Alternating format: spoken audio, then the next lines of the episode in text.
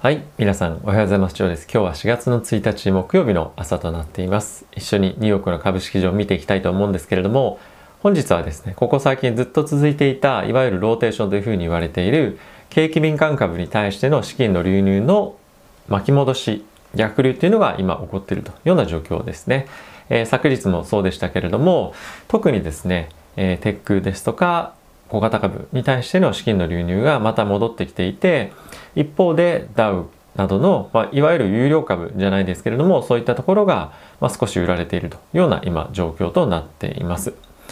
でやっぱりここで注目したいのがですね小型株の動きもそうなんですけれどもやはりテスラが5%上昇ということでこのやっぱりテスラがどっちの方向に動いているかっていうのは本当みんながまあ、見ているので人々のセンチメントに対して結構大きな影響を与えているんじゃないかなと個人的には思っていますなので、まあ、テスラがですねこれだけしっかり戻ってきていて、えー、かつテック小型株が上がってきているというのはセンチメントの改善というところには非常に大きく寄与していると思いますし、えー、明日ですね、まあ、その金曜日はお休みアメリカお休みなんですけれども週明けにこの動きが継続して続けられるかどうかっていうのはまあ、一つ注目していきたいポイントかなと思っています。えー、まあ、今日木曜日ですね、まあ、終えて、え金曜日に雇用統計があるので、その雇用統計次第かなというものの、この動きはですね、まあ、僕は個人的に、え続くと思ってます。なので、え今ですね、えナスダックとか小型株持ってる方は少し厳しい状況がここ1ヶ月ちょっとぐらいですかね、え続いていたと思うんですけれども、まあ、それを握っていた方であったりとか、まあ、この1週間ぐらいで、えポジションを入り始めた人にとっては、えいい相場に僕はなってくると思っています。で、セクター別の動きを見てみたいと思うんですけれども、その前に指数ですね、いってみましょう。えー、ダウがマイナスの0.26%、S&P500 がプラスの0.36%、ナスダックに関しては1.54%のプラス、ラッセルに2000に関しては、えー、プラス1.13%というような状況となっています。で、セクター別なんですけれども、まあ、やはりさっき申し上げた通り、まあ、ローテーションで資金が流入していた景気敏感株、エネルギー関連ですとか、まあ、あとは金融株ですね、コモディティも少し下げていまして、テックですとか、まあ、そういったナスダック銘柄の関連したところに資金が流入しています。であとはこのナスダック牽引するにあたって GAFAM にしっかりお金が入っているというのも、まあ、プラスな要因なんじゃないかなと思ってます。やはり資金を初めに入れるところっていうのはこのナスダックに関連した銘柄でも、比較的、まあ、好調な業績がしっかり出せているところっていうのが優先順位高いのかなと思うので、こういった GAFAM にしっかりお金が入ってきてナスダックが牽引されてそれに伴ってナスダックの銘柄の中でももう少しリスキーな会社、え業績を、まあ、今後伸びていくだろうけど今はまあ少し頑張り時だよねっていうところにも、まあ、資金が今後入っていくというような状況となるんじゃないかなと思っています。はい。えー、ニュース見ていきたいと思うんですけれども、えー、今ですね、バイデン大統領が、えー、国民に対して、えインフラ政策に対してのコメントをですね、今ちょうどしている状況となっています。なので、まあ、ニュース、他のニュースとかではまだ出てはいないんですけれども、まあ、僕はちょっと、え聞いたところのまとめっていうのを少しお伝えしたいのかな、お伝えしたいと思っています。で、まあ、今回に関しては早く、えー、ていうんですか、端的に言うと、まあ、今後はですね、インフラに対して、およびクリーンエネルギーに対してのですね、え投資および、え税制面の優遇というのを行っていきますというふうなコメントが出ていました。で、あとはですね、まあ、これに付随して、えどんなところに投資をしていくのかというと、まあ、道路ですとか、まあ、あと橋、 airport、まあ、そういう public transportation というふうに言われている、え公共交通機関ですね、えそういったところに対して今後はしっかりと投資をしていきますよと非常に、え老朽化した橋なんかも多いので、まあ、そういったところの、え再建設とか、まあ、修理とか、まあ、そういったところを行っていきますと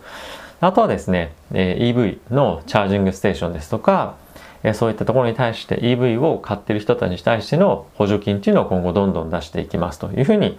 言っていました。あとは企業の中ではアメリカ国内で、えー、本社あるにもかかわらず、えー、税金を全く払っていない企業もあるのでそういったところに対して、えー、税金を課していきますと。あとは今までトランプ大統領になってから、えー、21%に、えー、コーポレートタックス下げられていましたけれどもこれを28%に上げるあとは先ほど申し上げたように全く税金払ってない企業に対してはえミニマムで21%の税金を課しますよなんていうコメントも出ていましたでこれ今後実際どういうふうにやるのかっていうのは、え詳細まだわからないんですけれども、え今後チェックしていきたいなと思っています。Amazon なんかはですね、名指しで Amazon は税金払ってないっていうふうに言われていたので、え今後株価がどういうふうに動くのかっていうのは注目していきたいなと思っています。まあ、このスピーチのえ段階でですね、先物がま少し下げていました。でやっぱりこのインフラに対しての投資っていうのは、もうずっと言われてることなので、え個別銘柄がこれで大きく跳ねるかどうかっていうと、まあ、僕はそうじゃないんじゃないかなと思っています。ただし、えー、グリーンエネルギー関連、クリーンエネルギー関連に関しては、まあ、もしかすると、このインフラ政策の中に入らないんじゃないかどうかみたいな話もあったので、えー、個別銘柄に関してはこういったところで、えー、上昇するものが出てきてもおかしくないなと思っています。なので、まあ、詳細が今後出てきてどういうふうな形で還元されていくのかっていうのは注目なんじゃないかなと思っています。まあ、特に EV 関連に関してはもう補助金出すよというふうに言われていますし、まあ、あとは EV のチャージングステーションを今後作っていくというふうにも言っているので、比較的、まあ、確実性の高い、えーまあ、資金流入先というところで、マーケットの動きっていうのは、まあ、底堅い動きだったりとかっていうのを、えー、していくんじゃないかなと個人的には思ってます。はい。あとやっぱりですね、えー、ミドルクラス、マイノリティですとか、あとはインターネットにすらアクセスできない人々に対して、えライブで高速インターネット提供しますよとか、まあ、 education とかですね、今後やっていくというような発表もありました。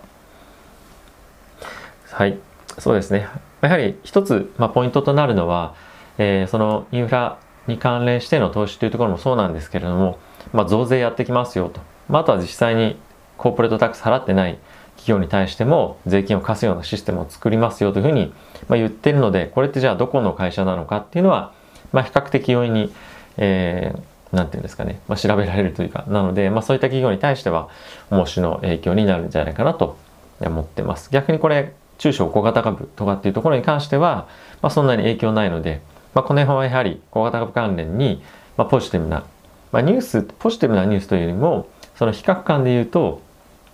資金が流れやすいような一つ要因なんじゃないかなと思っています。はい。まあ、従前の予想通りというところですね。規模もおそらく2兆ドル規模というところになると思います。はい。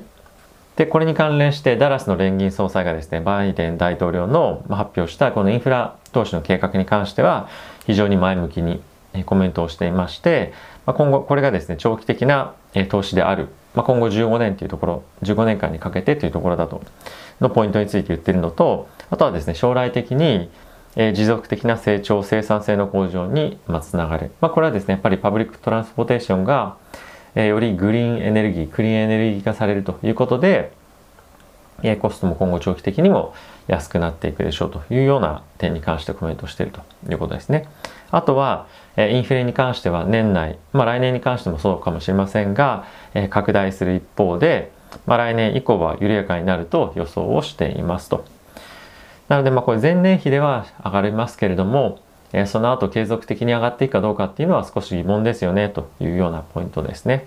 あとはですね、期待インフレ率っていうのを2%に抑えるというのが FRB の狙いとしてあるので、まあ、そこはですね、どういうふうに推移していくのかっていうのが一つポイントですというふうに言っていました。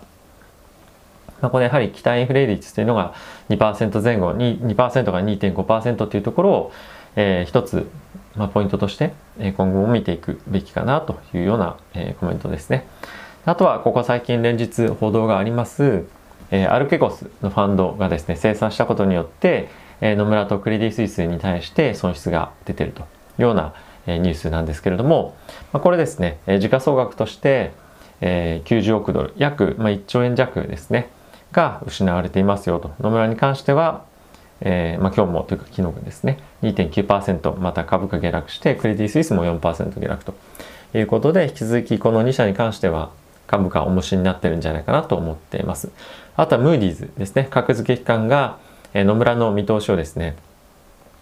えー、まあ、悪い方向に格下げしてまして、えー、まあ、全体としてやはり金融機関というよりも、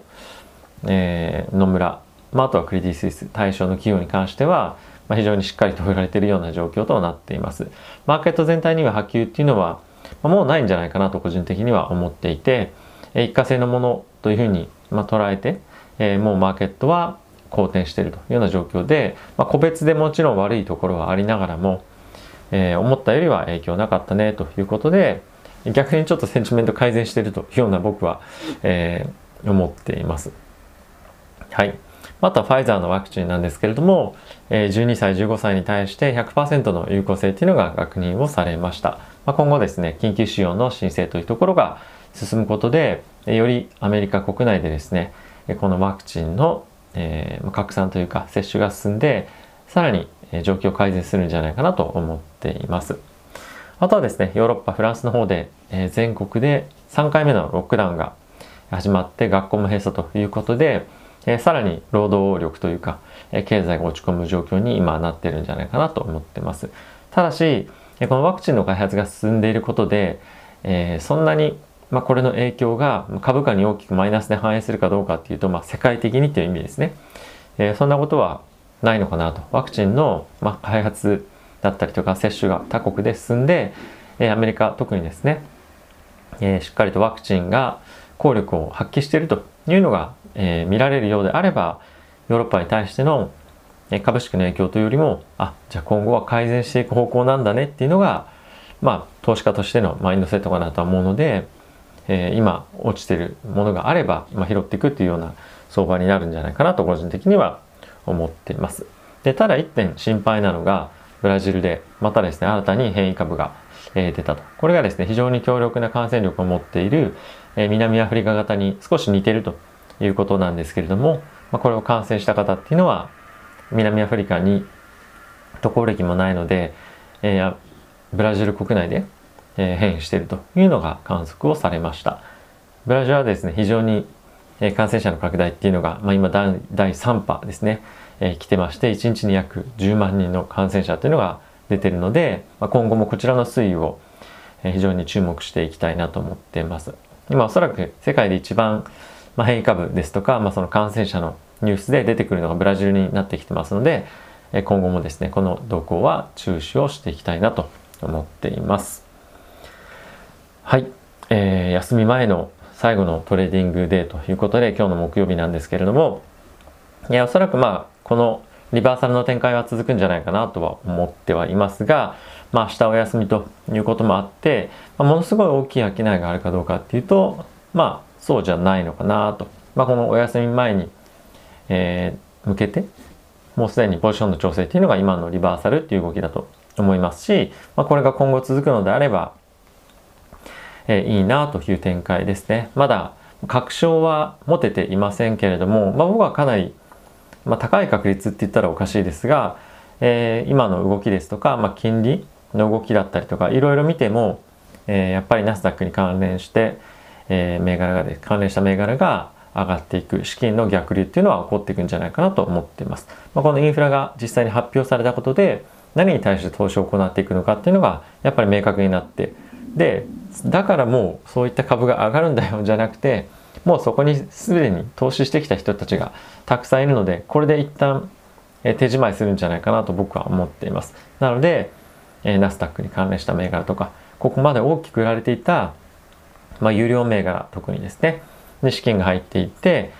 また以前のような相場ではなくて以前の以前上がっていたような銘柄を中心に上がっていくと思います。その際にですね、すでにプロダクトがないような、まあ、例えば SPAC とかもそうですが、まあ、そういった銘柄に関しては厳しい動きにはなるとは思うんですけれども、まあ、優良銘柄、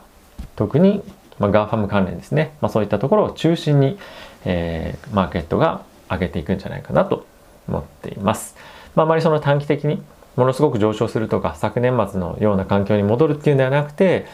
まあ、上下しながら横横しながらね、しっかりとした上昇トレンドに入っていくというような形だというふうに理解いただければなと思っています。では、4月1日ということで新しい楽器年度も始まりましたので、えー、元気よくいけたらなと思っています。それでは皆さん、いってらっしゃい。